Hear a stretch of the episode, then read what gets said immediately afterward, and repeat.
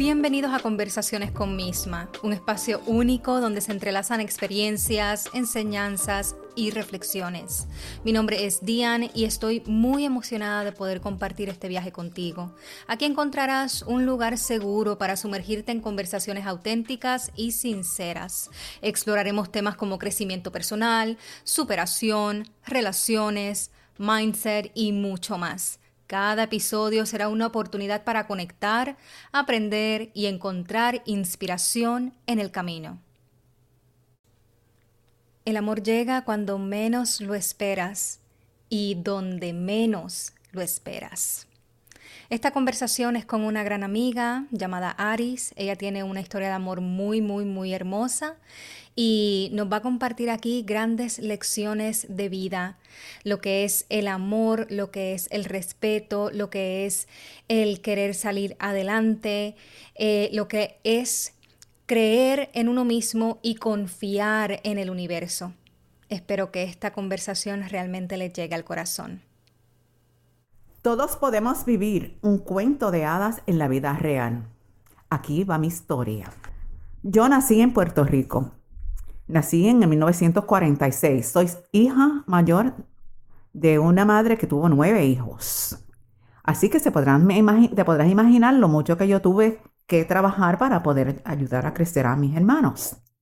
Dadas las circunstancias en que vivíamos de pobreza, mi madre era ama de casa, mi padre era camionero cuando me gradué de cuarto año, a los 18 años, decido que tengo que ir salir de Puerto Rico para conseguir un trabajo y ahí es donde migro a la ciudad de Nueva York. Comienzo a trabajar en una fábrica, trabajé varios años ahí en lo que aprendí a desenvolverme, a caminar en el tren, a hacer, a aprender un poco de inglés y a conocer un poco la ciudad. Luego me mudo de, ese trabajo a un hospital, trabajo allí limpiando los cuartos de los hospitales y los baños y así sucesivamente hasta que para, el, para los años 80 solicité trabajo en la fiscalía de trabajo social porque ya para ese tiempo me había graduado de la universidad. Trabajo como trabajadora social en el departamento de violencia doméstica. Fue muy duro porque las situaciones que se ven no son las las mejores situaciones. ¿Cuánto estuviste ahí? 11 años trabajando. Me gustaba en parte porque me sentía que estaba haciendo algo por la gente, especialmente por aquellos más vulnerables, que son pues, los, niños y los ancianos que eran maltratados, mujeres, inclusive hombres. Y eso pues me hacía detenerme cada vez que pensaba que quería un cambio veía la, pena en los demás y las situaciones.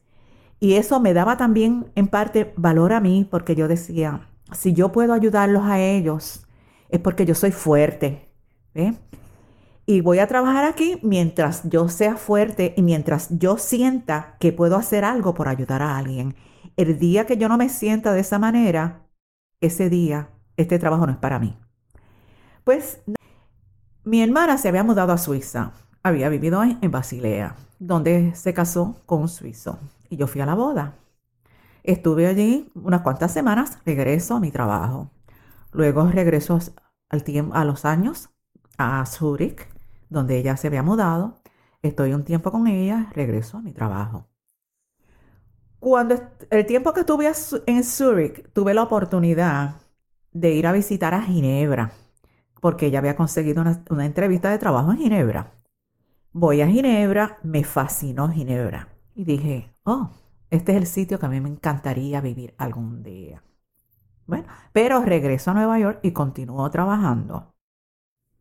Llegó un día en que dije, ya no puedo más, ya es demasiado la presión que siento y las, demasiado las injusticias que veo. Y en la vida el dinero no es todo. Tenemos que tener un poco de conciencia y tenemos y sabemos que lo que nosotros damos, lo recibimos y lo recibimos doble. Y yo dije, ya, ya está bien. Es tiempo de pensar un poco en mí. Voy y renuncio al trabajo. Cuando renuncio al trabajo, todo el mundo en el trabajo se, se alarmó porque yo tenía un buen trabajo, un buen salario, muy buenas amistades, todo el mundo me quería mucho y me decía, pero tú eres loca, ¿cómo tú vas a dejar el trabajo? ¿Cómo, cómo tú te vas a ir así y dejarlo todo? Pero una lección he aprendido en la vida es la del desapego. A veces nos apegamos demasiado a las cosas materiales y son las que nos amarran y nos dejan quedarnos en el en área de, de confort. No queremos movernos, nos sentimos muy cómodos. Hay veces que esas cosas hay que soltarlas para crecer y obtener otras cosas. Ahora te voy a presentar el otro protagonista de la historia. Es una persona que nació, un hombre que nació en España para el 1943 cuando estaba el general Franco en todo su apogeo. Esta familia, la familia que él viene, eran protestantes y no tenían derecho a ir a la escuela. Él se crió prácticamente debajo de una escalera. Ahí él aprendió a leer y aprendió a escribir con los jóvenes muchachitos que, del vecindario que iban a la escuela y por las tardes, pues, salían como los niños al fin, charlando y riéndose y hablando de los cuentos. Y entonces se reunían y él aprendió de ellos. Luego también a él siempre le gustó pintar y dibujar. Le regalaron unos lápices y una libreta y con eso pues él se entretenía todo el día debajo de esa escalera. Su mamá trabajaba y la vecina le daba almuerzo tenía un gallinero y ahí le, preparaba desayuno y él almorzaba y con eso se aguantaba hasta que su mamá llegaba de trabajar. Cuando él fue a cumplir los 18 años, 15 minutos antes de sus 18 años, su papá decidió ponerlo en el tren y mandarlo a Suiza. Le dijo, te vas, no puedes quedarte aquí, porque o vas a la cárcel o te matan. Pues volviendo, a, volviendo a, mi, a mi historia, pues yo decido que ya yo estaba bien cansada del trabajo, ya, ya me tenía, sentía mucha presión y me sentía hasta cierto punto me sentía deprimida. Había veces que yo llegaba a casa el viernes y yo me tiraba en el sofá y no era hasta el lunes que yo me levantaba porque era, eran tantas las cosas tan tristes que yo veía que ya yo no podía más. Y yo dije, bueno, tengo que tomar una decisión y la decisión tiene que ser drástica y tiene que ser ya. Y quiero desaparecerme, pero desaparecerme en un sitio donde yo no conozca a nadie, ni a nada, ni sepa ni leer, ni escribir, nada, nada. Pero no tuve esa oportunidad en el momento.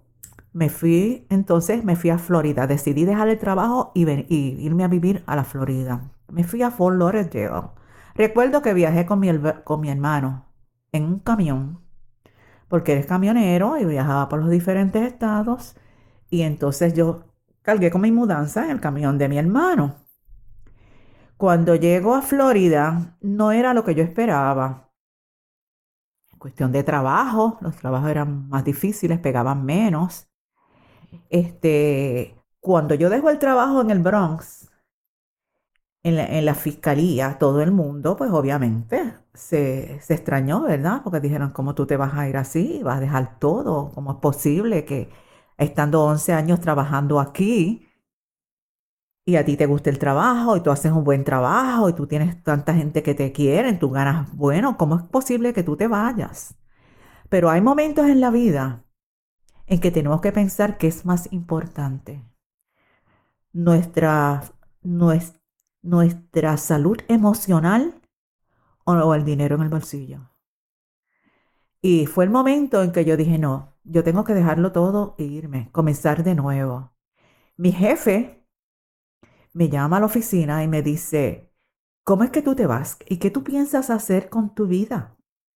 Le dije, no se preocupe. Antes de yo trabajar aquí, yo vivía y yo tenía un trabajo. A mí yo nunca le he tenido miedo al trabajo. lo que es el trabajo y esa fe en, la vida, en, en el universo mío es tan grande que yo no le tengo miedo a nada. yo sé que yo voy a conseguir algo. A lo mejor no tan bueno como esto, o a lo mejor mejor que esto, uno no sabe. Pero me tomé el chance y me fui. Y entonces es que llego a Florida. Estando en Florida, dos semanas más tarde me doy cuenta que había cometido un error. No era donde yo quería vivir. Hablo con mi hermana, que en ese tiempo vivía en Ginebra. Eh, para ese tiempo ya mi hermana se había casado con un canadiense. Ella se había divorciado como dos años anteriormente de un suizo y se había casado con un canadiense que yo no conocía. Pero eh, tenía muy buena relación. Y entonces ella, le digo a ella de lo que yo estaba pensando hacer. Me dice, si tú te, si tú te vas a Puerto Rico, pues yo puedo ayudarte económicamente. Pero no creo que estás preparada, pero si es lo que tú quieres, está bien. Pues nada, por la tarde vuelve y me llama y me dice, siéntate, que mi esposo quiere hablar contigo. Hablo con él con el esposo de ella y me dice que mi hermana, lo que mi hermana le había dicho, y me dice, sí, mira, yo estaba pensando que si tú quieres, nosotros te enviamos el pasaje para que tú te vengas acá con nosotros, estás el tiempo que tú quieras, y cuando tú quieras irte, te pagamos el pasaje y tú regresas. Y entonces yo, ni tonta ni perezosa, le dije, pues mira, las oportunidades en la vida hay que, hay que tomarlas en serio. Me fui. O sea, me fui al otro día para la agencia de, viajes, porque él me dijo, ves mañana a la agencia de viajes e investiga a ver en cuánto te sale el pasaje. Pues fui a la agencia de viajes y, pregunto cuánto me sale el pasaje, me dan toda la información. Por la al otro día por la tarde lo llamo, le digo, en cuanto salía el pasaje y qué día salía para, para, Ginebra el vuelo. Y entonces me dice mi cuñado, pero es que tú necesitas pasaje de ida y vuelta. Tienes que preguntarle en cuánto te sale el pasaje de regreso. Y entonces, porque cuando llegas a Suiza, en el aeropuerto te preguntan, tienen lo que es la, el control del habitante, que ellos saben, controlan quién entra y quién sale del país, el tiempo que va a estar en el país hay un control sobre eso. Pues entonces yo llego a la agencia de nuevo y le digo al señor, este, miren, yo necesito, me dice mi cuñado que yo necesito saber cuánto saldría el pasaje de ida y vuelta, aunque todavía no sé cuándo voy a regresar, pero, pero necesito presentarlo en el aeropuerto. Y entonces él me dijo, ah, pero no te preocupes, porque yo tengo un pasaje que me regalaron para mí o mi familia que no lo voy a usar. Así que te lo puedo ceder para que lo presentes en el aeropuerto. Yo me quedé anonadada. Y dije, ¿cómo es posible que usted sin conocerme me ofrezca, me haga esa oferta? ¿Cómo que usted confía en mí? Si usted no me conoce, usted no sabe quién soy yo. Y me dice, si no confiamos en los seres humanos, ¿en quién tú crees que podamos confiar? Yo lo miré y le dije, mire, usted tiene razón. Es que tal vez por los años que llevo trabajando en, en lo que hago, me ha hecho perder la fe en el ser humano. Pero usted tiene razón, hay que confiar en los seres humanos. ahí ya comienza mi vida completamente diferente. Tengo un pasaje gratis, tengo alguien que me ofrece para que, para que presente que de regreso. Bueno, ¿qué pasa después? Estando en Suiza, estuve como más o menos un mes y medio, estuve pues, ayudando a mi hermana y a mi cuñado. Pensaba regresar a Puerto Rico esas navidades, las navidades del 1991. Eh, yo quería pasarlas en Puerto Rico, pero entonces mi cuñado este, se empeñó que queríamos que nos fuéramos para, para Francia, para, para los Alpes franceses a esquiar, lo cual la mayor parte del tiempo lo pasé en el piso, porque eso es así. Pero las experiencias hay que cogerlas buenas y, buenas y menos buenas. Pero lo pasé muy bien. Cuando regresamos de, la, de allá de la montaña, encontraron que había una carta donde le ofrecían una casa a mi hermana, la casa de sus sueños. Pues entonces ahí, ahí es donde se une mi historia con la historia de esta otra persona que yo le estaba contando. Porque ahí, cuando voy a visitar la casa que mi hermana, donde mi hermana se iba a mudar, en el trayecto conozco a esta persona en el tranvía. Él estaba parado en la esquina esperando el tranvía porque él sabía exactamente dónde paraba el tranvía. Yo no, porque era la primera vez que iba a tomarlo sola. Entonces, él sabía exactamente la puerta por donde yo iba a entrar. Según él, él me había visto ya cuando yo iba cruzando la carretera para coger el tranvía y él dijo, donde ella se monte, me monto yo. Pues resulta que yo dije, hmm, este está pendiente de algo. Entonces me montó por una puerta, entro por una puerta y él viene y se me entra por la misma puerta que yo entro. Queda un asiento vacío, yo voy y me siento y él viene y se sienta a mi lado. Y dice, me dice, perdona. Yo dije, ¿perdona de qué? Si él no, entre mí, si él no me ha tocado. Pero me sonreí. Ahí él me dice, parece que hablamos el mismo idioma. Entonces yo le dije, sí, parece que sí. Entonces me preguntó de dónde era. Yo le dije que, yo le dije, ¿a usted no me adivina por el, por el acento? Y me dijo, no, eres del Brasil. Yo dije, no, no soy del Brasil. ¿De Sudamérica? Tampoco. Dije, soy del Caribe. Entonces le dije que era de Puerto Rico. Y me dijo, ah, de Puerto Rico. Yo le dije, ¿usted sabe dónde queda? Y comenzamos a hablar por ahí. Él iba leyendo un libro y qué sé yo. Y entonces me dijo este que hacía tiempo que estaba en Suiza, le dije que hacía unos cuantos meses, pero eh, este, que iba a ver una casa que mi hermana, que le iban a entregar a mi hermana y estaba esperando una amiga porque me, me invitó a tomarme un café y le dije que no podía. Y entonces él ahí me dijo que él estaba, en, ese, en esos tiempos ya, él había encontrado otro trabajo en el Victoria Hall, que es un teatro en, Ginebra. Y entonces él iba camino a ese, a ese teatro. No era que era el artista, aunque sí es artista en muchos aspectos, porque él, él era joyero, él trabajaba con la casa Bulgari eh, por muchos años. El trabajo era, él era del control de calidad de la casa Bulgari, que es una casa internacional, una firma internacional, con Cartier. Este, Jaime también hacía diseños de, prendas y de ropa y de un montón de cosas. Era una persona muy, muy hábil. Él era multifacético en ese aspecto. Él pintaba. Este, bueno, pues, para hacer la historia un poco corta, pues quedamos de vernos en, otro, otro, en otra ocasión. Me pidió el número, de, el número de teléfono, le di el número de teléfono. Me di cuenta en ese momento de que él apuntó el número de teléfono en el libro. Y yo dije, este hombre me imagino que no está casado, porque nadie va a apuntar un número de teléfono en un libro que tú estás leyendo con el nombre de una mujer. Bueno, la necesidad fue que él esperó dos o tres días y llamó. Entonces me, llamó y me invitó para, para ir a, a un centro de actividades del Club Gallego que tenían en Ginebra y entonces yo fui. Lo pasé muy bien porque me preguntaba siempre a qué sitios yo iba, pero yo nunca iba a sitios latinos porque pues, pues mi cuñado era este es canadiense y le gustaban los sitios más ¿verdad? En inglés, no los sitios hispanos para ir. Y entonces pues de ahí comenzamos a salir, me llevó a comer, un día me llevó a comer paella y el día que fuimos a comer paella estuvimos cuatro horas hablando.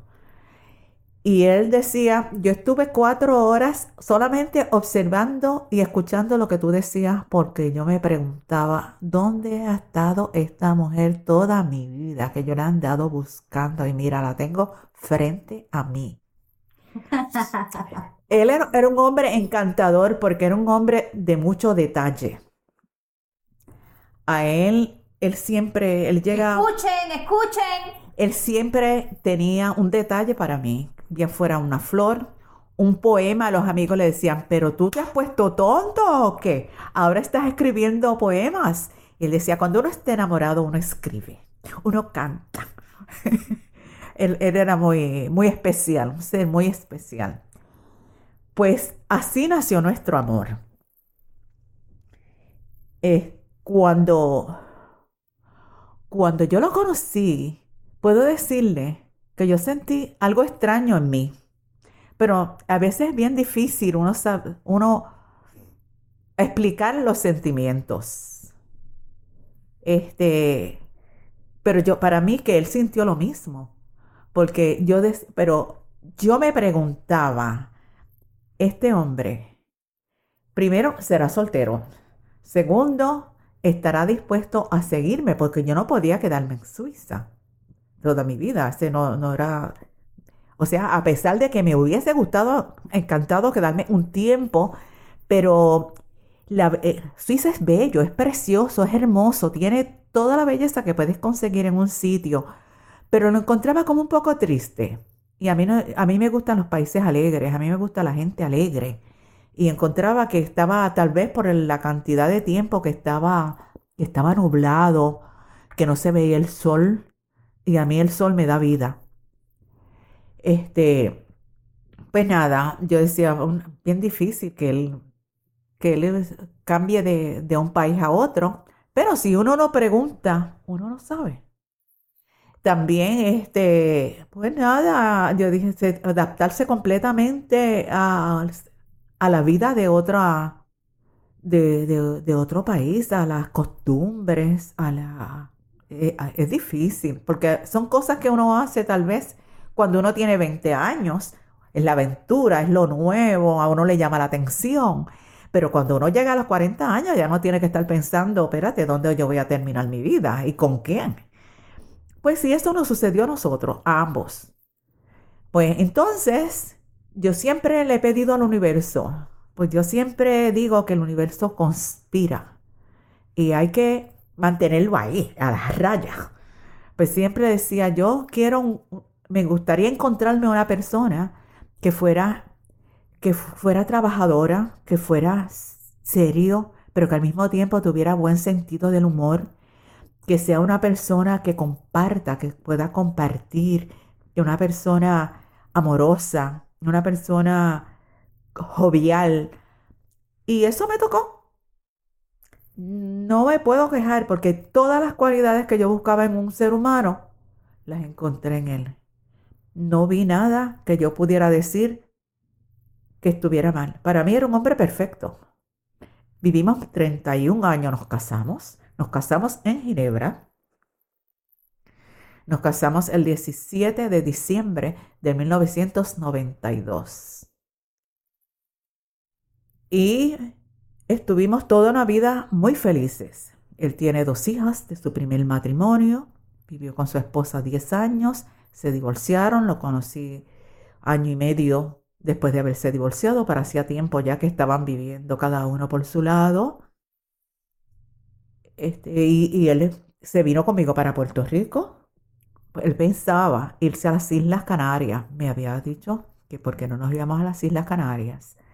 Pero yo pensé que si de comenzar de nuevo, quería comenzar en, mi tierra, ver crecer a mis sobrinos, tener raíces allí, porque yo me vine a los 18 años, recuerden que yo me vine a Nueva York. Nunca vi crecer a mis sobrinos y quería ver los otros, los hijos de mis, de mis sobrinos, por lo menos, que me conocieran y quería echar raíces allá. Y entonces él accedió a eso y nos fuimos a Puerto Rico. En Puerto Rico vivimos muy felices. Tuvimos dos restaurantes, tres de hecho. Uno en el pueblo de Villalba, donde lo tuvimos por, ocho años hasta que llegó el huracán Georges y lo desbarató. Luego tuvimos que comenzar de nuevo, pero lo nuestro siempre ha sido comenzar. Yo nunca me he dejado arrastrar por nada. A mí los cantazos no me vencen. A mí me venzo yo. Mi mente es más fuerte que todo eso. Y yo, en la vida, uno tiene que tener sueños y sueños de superación. Porque si tú no sueñas, tú no superas. Ahora, eso sí, tienes que saber también qué sueños tienes. Porque no puede ser exigirle a la vida lo que la vida no te puede dar. Tú tienes que ser consciente de lo que tú pides, porque se te puede dar.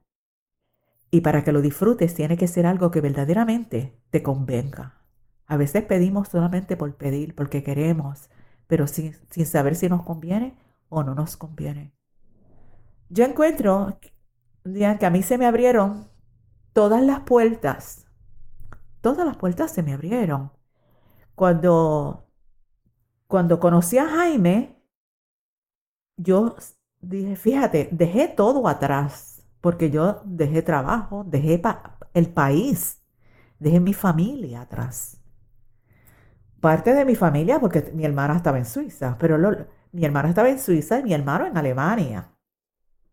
Y entonces yo me pasaba de un sitio a otro, iba a Alemania, iba a Suiza, pero no, jamás en mi vida pasó por mi mente de que yo iba a estar en, viviendo en Ginebra. Lo más grande que me sucede cuando llego a Ginebra, una de las cosas más grandes, para que veas cómo el, el universo conspira, yo había escuchado sobre el método Silva. Este, y siempre me interesó ese método, siempre me interesaban las cosas de, de autocrecimiento. Pero nunca, nunca pude ir porque cuando traté una vez de ir en Nueva York, las calles me dio temor por la oscuridad, en la parte donde estaba el edificio, muchas cosas me aguantaron. Pero nada, eso se olvidó. Estando en Ginebra, llegando a Ginebra, estaban dando ese, en ese mes, durante ese mes, el método Silva en un hotel de Ginebra. Y mi cuñado me dice, te voy a regalar el método Silva para que vayas encaminando tu vida, porque eso te puede ayudar a fortalecer el espíritu. ¿Y saben qué? Así fue. Porque al yo estabilizarme emocionalmente, ahí es donde las cosas empieza todo a cambiar y a caer en su lugar. Ari, muchos estamos en esta etapa de que ya somos adultos, que estamos cerca de los 40 o ya cruzamos los 40 y no hemos todavía encontrado a esa persona que puede compartir la vida con nosotros, esa persona que nosotros queremos tener ese amor bonito, bueno, y tenemos esperanzas, pero hemos tomado tantas malas decisiones en el pasado que llegamos a un punto que decimos, ¿realmente esto estará para mí? ¿Cómo tú ves eso? Porque yo sé que este amor no nació en tu juventud. Ustedes se conocieron cuando ya tú estabas en tus cuarenta y pico. Y él también. ¿Qué me dices de eso? Yo creo que las cosas, que todo tiene su tiempo. Las cosas llegan en el tiempo que tienen que llegar. A veces, cuando queremos las cosas aquí y ahora, si las tenemos, se nos va porque no sabemos cómo bregar con ellas. Por eso es que hay veces que desafortunadamente tenemos tantos tropezones en nuestras vidas, porque queremos las cosas y es ya. Cuando o sea, durante mi juventud, obviamente, cometí tantos errores que, que después me puse a pensar, si yo hubiese sabido que este iba a ser el final de mi vida, cuántos dolores de cabeza, cuántas lágrimas me hubiese este, evitado. Pero es que no sabemos. Y entonces tenemos tantos desengaños que hasta perdemos la fe en la gente. Sí.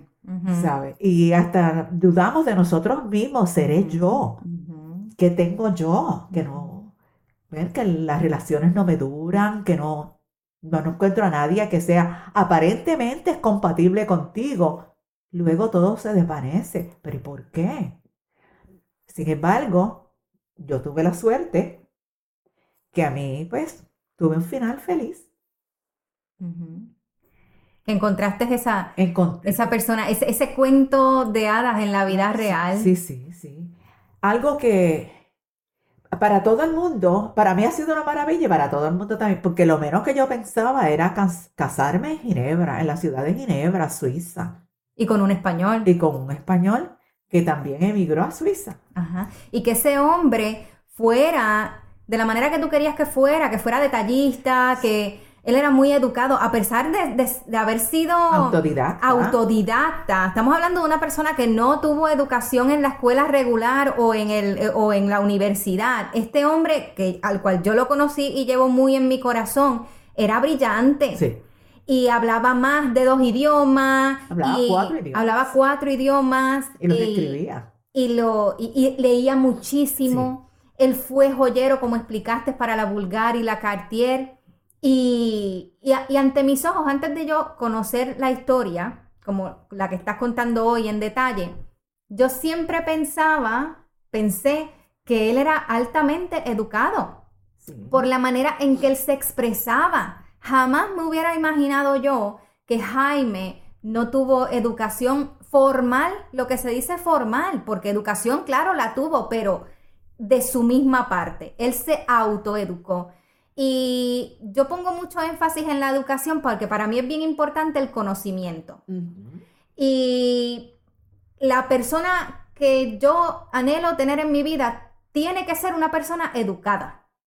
Pero el conocimiento no se adquiere en la universidad. No, no, no, no, no, no, no estamos hablando de eso. No, no, no, no, no, no, no. Sino en el hecho de que, de que le guste aprender, de que se dé el, el chance de aprender cosas nuevas, que lea, que escuche, que, que vea documentales, lo que sea, o que en su área de expertise se desarrolle y aprenda constantemente. Porque hablando de las personas educadas, no quiere decir que sea una persona que sepa de absolutamente todo y tenga todas las respuestas. Puede que sea excelente o tenga alto conocimiento en su área, en una área en particular que le llene, que le apasione y que le guste. Exacto. Pero para mí es bien importante una persona que le guste el conocimiento y le guste aprender, porque yo soy así. Entonces tú quieres tener conversaciones con alguien que te pueda llevar una, una plática. Que pueda seguirla, exactamente. Si no, se, si no, para mí sería bien aburridísimo. Exacto. Sería un monólogo. Sería horrible. bueno, que de esos monólogos ya los he tenido y me he dado cuenta que no, eso no funciona. Eso no funciona. Exactamente. eso no funciona. Pero, pero, fíjate, Jaime aprendió a leer y a escribir debajo de la escalera de su casa, ¿verdad? Pero sin embargo, eso nunca lo detuvo. Él siempre continuó, porque él siempre, él se esforzaba siempre por saber más, por aprender más. Y aún los, a veces al restaurante que tuvimos, venía gente universitarios, profesores, y abogados, y no podían creer que, no, que Jaime fuera autodidacta. Decían, pero tú eres demasiado brillante para ser autodidacta. Claro, él, aprendió lo que él quería aprender. Claro, claro. Y como Jaime fue una persona tan versátil, él aprendió de todo. ¿Ok? Porque él te hablaba cinco idiomas, él te escribía lo mismo. Eh, eh, tenía muchísimos errores escribiendo español, déjame decirte. Pero que tú podías esperar, en algún sitio tenía que tener falla. Pero él leía, Jaime te leía a ti uno o dos libros semanales. Wow. Y Jaime, y entonces, y él, y él pintaba, y él escribía, y él componía, y, él hacía tantas cosas. O sea, era, era un hombre multifacético. Para mí es bien importante de que la persona, bueno, de ahora en adelante en mi vida, de que la persona que llegue, la persona que, que tenga un compromiso conmigo, una relación, que obviamente una relación estable, esa persona tiene que contribuir a mi vida Muchos siempre dicen que no, que sume en vez que reste. Pues claro, obviamente, tú no quieres a alguien que, que reste tu vida, sino que aporte, que, que, tenga, que, que, te ayude a crecer. Y ahí me encanta una frase que utiliza un amigo que dice construir, alguien con quien construir. Y es verdad, cuando tú estás en una pareja, uno quiere construir, construir una relación, construir una familia, construir un negocio, construir unas finanzas, lo que sea, pero que sea una construcción mutua. Exacto. ¿Qué te dejó Jaime a ti? ¿Qué te aportó en la vida que hoy, que lamentablemente él no está, tú dirías, eh, él me aportó tal cosa o él me dejó tal cosa? Fueron muchas las cosas. Primero, el coraje. El coraje de querer saber cada día más y más. La valentía. La valentía, atreverte a hacer las cosas. No rendirte en la vida por nada. Continuar luchando hasta el final. Me enseñó que todo lo que tú quieres se puede. Ay, qué bello. Que, que tenemos que aprender que no todo lo que queremos se nos da. Pero si lo que queremos lo queremos de verdad, lo más probable es que sí lo tengamos. Que haya un, una, un anhelo real, profundo. Exactamente. Que las cosas tenemos que quererlas, pero no empujarlas. Porque ellas mismas tienen su... Ellas mismas se desenvuelven por sí mismas. Perdona la redundancia. Este, que, que los sueños tarde o temprano se te dan. ¿Sabes?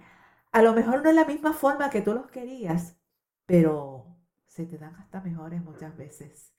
Porque él siempre decía que él soñaba con, con no morir en Suiza, que algún día él iba a salir de Suiza. Porque él sí, Suiza le dio mucha vida, porque ahí, él tuvo sus hijas y es una cosa que no se, uno nunca se arrepiente, tú sabes. Él tuvo sus hijas que son maravillosas y ahora mismo tiene dos nietos que no, desafortunadamente no llegó a conocer personalmente. Este, a través de fotografías y eso sí, pero no pudo verlos. Pero que cuando, que, que él siempre decía que no, no quería morir en Suiza. Sin embargo, cuando llegó a Puerto Rico y conoció, conoció a los vecinos y conoció a la familia y conoció tanta gente, dijo, este es el mundo que yo andaba buscando tantos años y ahora, ahora lo encontré, ahora tengo familia. Ay, qué bello.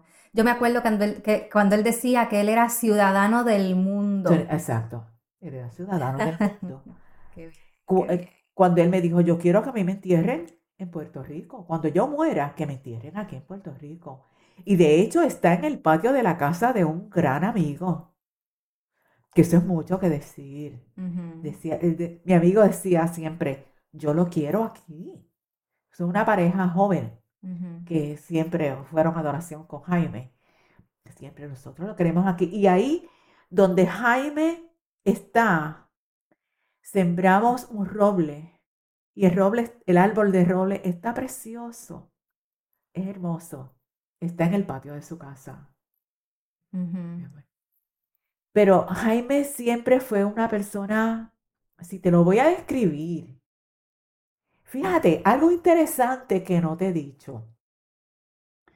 Yo siempre decía que para que yo no me iba a casar nunca, porque yo tenía que conseguir una persona que más o menos tuviera mis mismos gustos, mis mismas formas de pensar, que fuera una persona dada, porque a mí no me gustan las personas egoístas, me gustan las personas pues generosas. Sí, generosas hasta cierto punto, porque tampoco es que nadie abuse de nadie, pero que si tú ves una situación y puedes dar la mano, no des la espalda, da la mano. Ajá. Tú sabes, y ese era Jaime.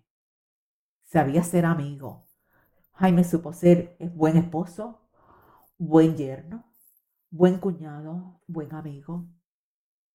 O sea, y él tenía todas esas cualidades que yo buscaba en un ser humano, que yo pensaba que era bien difícil unirlas todas y tenerlas solamente en una persona. Yo decía, ¿cómo es posible que este ser humano tenga todo lo que yo? Y él decía lo mismo. Él decía, ¿cómo es posible que ella sea tal y como yo siempre he soñado? Lo único que me faltaba, decía, lo único que me faltaba era verla. Yo no la había visto, pero así mismo la había soñado. Wow. Dice, y cuando yo te vi, yo dije, esta es la mujer que yo he estado buscando toda mi vida. ¿Y dónde estabas? Me decía, tú sabes. y, eso, es, eso es algo bien, bien, bien bonito. Es algo, es algo, yo creo que único. ¿Ok? Que no todas las personas lo pueden experimentar en esta vida. No. Yo tuve la suerte de, experimentarlo. Hay una parte de la historia que me encanta, que, no la habías dicho ahora, Y es que tú fuiste a una psíquica en tu juventud. Y, Sí. y, eh, cuenta, cuéntanos esa historia porque sí. eh, hay algo bien interesante. Sí, eso fue bien cómico, sí. Es bien, es, y es, es bien cómico, pero muy cierto. Yo, yo trabajaba en una fábrica y le había dicho a la, señora donde yo vivía, en el apartamento, le dije, ay, me gustaría encontrarme a alguien que me leyera las cartas. Y me dijo, pues ahí hay una vecina que lee las cartas. Y me dicen que es muy buena. Y yo dije, ay, pues me gustaría ir. Y fui. Para hacerte la historia corta, la señora me leyó las cartas y me dijo, me dijo que iba a trabajar en un sitio donde iba a estar este, cargando mucho, muchos cartapacios, muchos folders con información y todo eso, lo cual fue cierto, yo trabajé en la corte por muchos años. Me dijo, te vas a casar tarde, bien tarde en tu vida, y te vas a casar con una persona que no habla tu mismo idioma, en otro país, no- ni es en Puerto Rico, ni es aquí en Estados Unidos, es en otro país. Tiene dos hijos y vas a, vas a ser bien feliz. Y va, bueno, me dijo tantas cosas bonitas, va a tener una, va a usar una bata blanca. Va. Y entonces ahí es, es- es- ahí es La bata ahí blanca, la bata blanca. La bata blanca. Cuando yo vengo, le cuento a mi hermana lo de la bata blanca. Pues mi hermana cada vez que pasaba por la carnicería decía, ¿será el carnicero? Pasaba por la panadería, ¿será ese mi cuñado? Por donde quiera que pasaba, que había una bata blanca, fuera carnicero, fuera lo que fuera, ella decía, ¿será ese mi cuñado? Bueno, pues nada, nos, nos reíamos muchísimo de eso. Pasan los años, eso, hace, eso eran mis 20 años, ¿ok? Yo conozco a Jaime 20 y pico de años después. Me- ella me dijo que no hablaba mi mismo idioma, ni iba a ser ni en, ni en Estados Unidos ni en Puerto Rico, que lo iba a conocer. Vengo a conocerlo en Suiza, en Ginebra, ¿Y Suiza. hablando qué idioma? Y hablaba francés, que es el, el- el idioma que se habla allí. Sí, él habla español, pero el idioma principal era el francés. Y también me dijo que iba a ser muy feliz y que ese hombre iba a hacer la adoración conmigo. Y gracias a Dios, yo nunca tuve una queja de Jaime. Pues el día que conocimos a Jaime, ay, porque esto no se lo he contado, es que Jaime tenía un taller de donde él hacía trabajo particular en, la, ca- en, en ese- en su taller, en su propio taller. Y entonces era donde nos reuníamos también, donde él se reunía con sus amigos y tenía bohemias. Este, venía, este, ah, tenía amigos de diferentes países, especialmente eh, refugiados políticos chilenos, este, argentinos, de, cuántos sitios había. Y se reunían allí y allí compartían, llevaban vino y, y hacían tortillas españolas y hacían muchas cosas y las compartían. Jaime nos invita al taller porque va a tener un brunch. Y entonces me dijo que invitara a mi, a mi hermana y a mi cuñado y fuimos. Cuando nosotros llegamos al taller, de- eh, el taller de joyería que él tenía, to- que tocamos a la puerta, que él abre la puerta, él abre la puerta con una bata blanca. Mi hermana y yo nos miramos y comenzamos a reírnos. Ahí estaba Y entonces ahí estaba la bata blanca. la bata blanca que había dicho la señora. Porque después nosotros, después del carnicero y de la pescadería, Carmen pensaba que a lo mejor iba a ser que era un médico. Porque entonces teníamos que ir subiendo de categoría. Y pensábamos que era médico. Y entonces, cuando llegamos, que vimos la bata blanca, ya nosotros se nos había olvidado completamente lo que había dicho la señora, ¿sabes? Completamente. Pero al verlo con la bata blanca, mi hermana me mira a los ojos y yo la miro y nos salimos riendo las dos.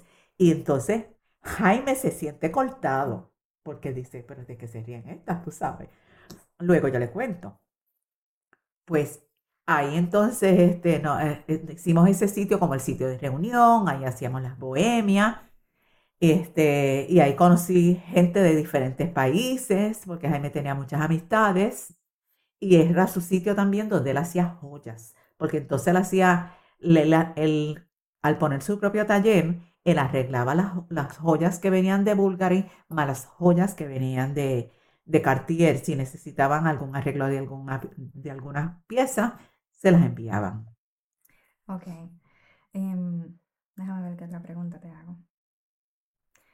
Tú me has dicho anteriormente que Jaime no era, no era muy religioso, pero había algo en que él creía. Y él creía en el universo y tenía una fe inquebrantable. Sí. Jaime nunca fue religioso. En eso tú tienes razón. Y de eso doy fe. Pero sin embargo, todo, Jaime decía, el universo conspira. Él para todo, él usaba esa frase. Y, y todo le venía, porque él me decía, mira, esto va a suceder así, así, así. Sí, sí está por suceder, que el universo conspira. Y mira, y por eso fue cuando a él, cuando a él se le hizo el homenaje, cuando él muere, hay un amigo donde que, le di, que dice, Jaime nunca fue religioso, sin embargo, era una persona, no era religioso, pero era... De fe. Una persona de mucha fe. Pero la fe de él era en el universo como tal. Claro. Sí, y él siempre decía que las cosas había que entregárselas al universo y confiar en el universo porque era había una conspiración, siempre hablaba de esa conspiración del universo. Ajá. Muy bien. Este, ¿Qué más? Jaime fue, eh, fue muy buen amigo. Era fue una persona muy, una persona particular, fíjate. Muy especial. Sí, sí, muy especial porque él, este, como decía, él siempre decía que había alguien que decía, que no creía, ¿cómo es? Yo no creo en Dios, pero no me olvido de Él. Oh, wow. ¿Sabes? Ajá. Y más o menos así era Jaime. Porque él tenía esa, esa fe en el universo y de esto, pero nunca se olvidaba de Dios, ¿sabes? Siempre estaba... Y, y, siempre, siempre luchó por lo que quería y siempre se dejó llevar por lo que quería. Fue, era una persona muy versátil, este, es lo mismo, lo mismo te hacía un poema, que te escribía una canción, que te cantaba, que te tocaba una guitarra, aunque no se quería tocar muy bien, pero la tocaba y él decía así, yo contesto no tengo para entretener a mi público. ¿Cómo hoy estás honrando la vida de Jaime? Con la fundación. Hice una fundación en su nombre, porque Jaime siempre decía, lo único que yo me gustaría es cuando yo me vaya a dejar huellas. Y para mí, yo le decía, Jaime, pero dejar huellas, ¿de qué manera? Me decía, yo quiero enseñar, dar de lo que yo sé, lo que el universo me ha dado a mí, yo quiero compartirlo con aquellos que quieran aprender. Para que, porque lo que a mí se me dio es para que yo lo, lo pase para adelante, no es para que yo me quede con eso.